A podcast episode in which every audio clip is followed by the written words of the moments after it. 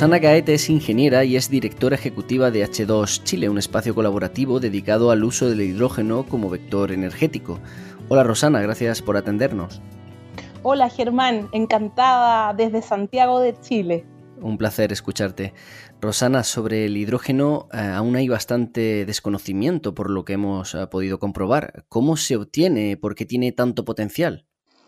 Mira, el hidrógeno es una molécula que ha existido desde siempre, eh, es el elemento más pequeño de la tabla periódica y eh, hoy en día está teniendo mucho potencial porque eh, es un vector energético, como tú lo dijiste, pero la diferencia es que está empezando a ver luces de que en un futuro, no todavía, puede ser competitivo y competitivo desde el punto de vista económico porque tiene muchas ventajas o, eh, claro, ventajas desde el punto de vista ambiental, desde el punto de vista social, y eh, se han descubierto muchos usos para el hidrógeno desde la perspectiva energética y desde la perspectiva química. Por lo tanto, he ahí el potencial eh, en realidad de descarbonizar sectores más complejos desde el punto de vista energético.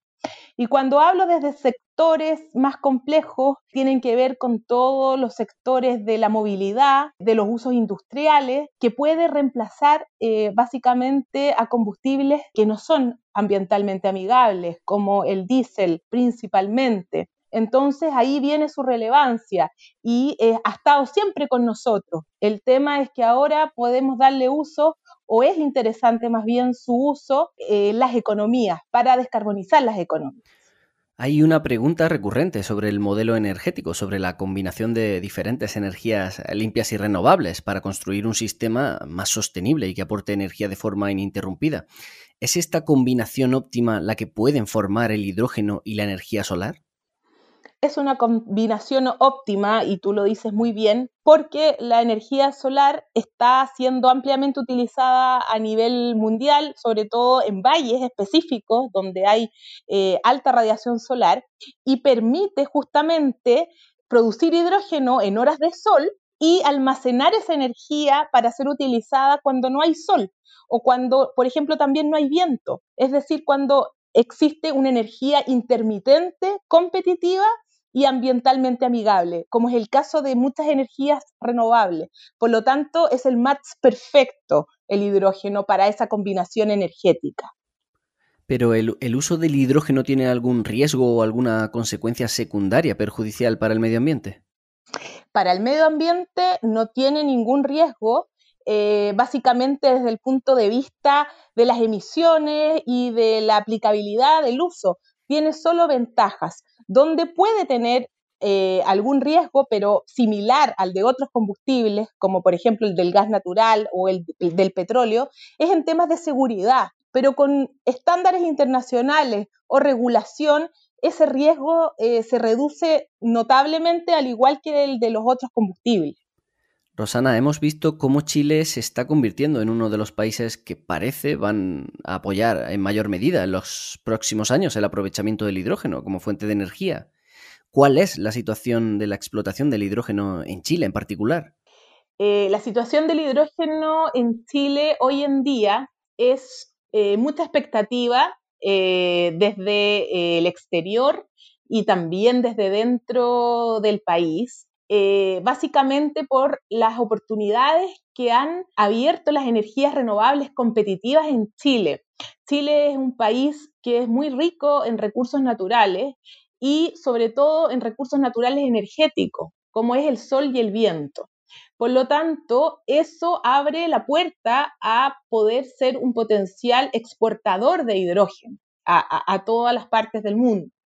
Hoy en día la situación eh, está en que hay un consumo interno de hidrógeno en usos químicos, básicamente, que, puede cubrir eh, la demanda eh, interna con demanda o, con hidrógeno producido en Chile, pero donde se ve la mayor oportunidad para el país es justamente en generar hidrógeno para usarlo internamente en el país, pero también para exportarlo a mercados donde han desarrollado ya estrategias en base al hidrógeno, pero no lo pueden producir, como por ejemplo el caso alemán, eh, o el caso japonés, que hicieron estrategias de hidrógeno para usarlos en su economía, pero no es competitivo producirlo. Y eh, el hidrógeno de Chile podría ser económicamente rentable y podría traer el atributo verde, ¿ya? Porque sería producido con energías renovables. Y esa es la perspectiva interesante para, para Chile, eh, poder cubrir esa demanda internacional con un hidrógeno competitivo y un hidrógeno con el sello verde, dado por la economía de las energías renovables o el desarrollo de las energías renovables tan importante que está teniendo y ha tenido en el pasado Chile. ¿Y sabes si esta estrategia chilena es común en otros países latinoamericanos o es Chile esa punta de lanza? Sí, por ahora eh, está siendo Chile la punta de lanza. Eh, hay que recordar que Chile dentro de Sudamérica es un país especial que no cuenta con, combustibles fósiles propios y eh, siempre ha tenido un mercado eléctrico y energético bastante admirado por el resto de Latinoamérica. Eh, sí he visto, por ejemplo, en Colombia, que está mirando con muy buenos ojos este tema, como también Perú. Pero dentro de Latinoamérica, Chile es el que está viendo o, el que tiene más desarrollo desde temas de comunicaciones de esto o desde temas gubernamentales de estrategias y por último, Rosana, ¿qué necesita en general la industria del hidrógeno para potenciarse, para crecer? A nivel mundial, aún hay algunos temas técnicos que necesitan de economía de escala y de reducción de costos de inversión. Eso se ha demostrado en otros países a través de de joint o de asociaciones de fabricantes de tecnología que están en búsqueda de bajar esos costos, de trabajar en prototipos de mayor escalabilidad que van a permitir que la economía del hidrógeno se acelere en el tiempo. Eso a nivel macro y lógicamente eso también tiene que llegar a Chile. Y en Chile básicamente lo que se necesita es primero que no se generen barreras de entrada, que vengan inversionistas, eh, más inversionistas al país y se genere una economía de escala dentro, sin barreras de entrada eh, para los competidores y que se potencie el desarrollo eh, de la exportación del hidrógeno, porque el hidrógeno es un mercado que no es pequeño, es un mercado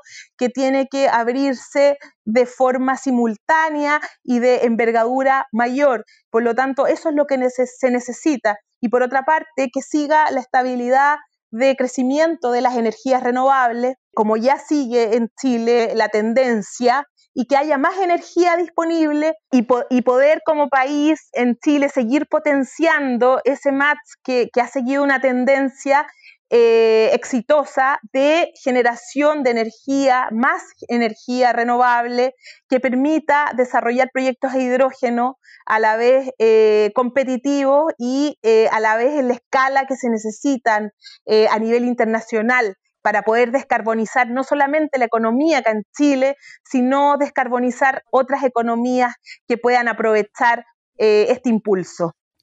Pues Rosana Gaete, directora ejecutiva de H2 Chile, muchísimas gracias de verdad por estar desde tan lejos aquí en Hora Verde. Muchas gracias a ustedes por el interés y la invitación es a venir a Chile y a desarrollar el hidrógeno juntos. Gracias, Rosana. Gracias, Germán.